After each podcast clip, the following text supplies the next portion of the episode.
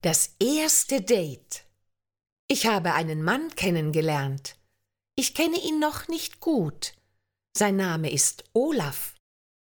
Er sieht gut aus und ist nett. Wir haben uns verabredet. Am Samstag gehen wir zusammen Abendessen.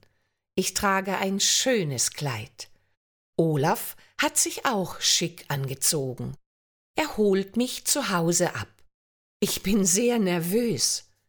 Er hat das Restaurant ausgesucht. Dort essen wir Pizza und trinken Wein. Olaf erzählt mir von seinen Hobbys. Er wandert gerne und spielt Klavier. Ich erzähle ihm von meiner Katze. Olaf mag Katzen. Das finde ich gut. Wir lachen viel. Wir haben viele Gemeinsamkeiten. Wir bestellen Nachtisch. Olaf teilt sein Eis mit mir. Der Kellner bringt uns die Rechnung. Ich bezahle für uns. Olaf bringt mich nach Hause.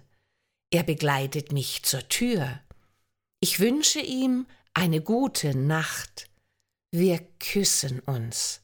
Ich bin wirklich glücklich.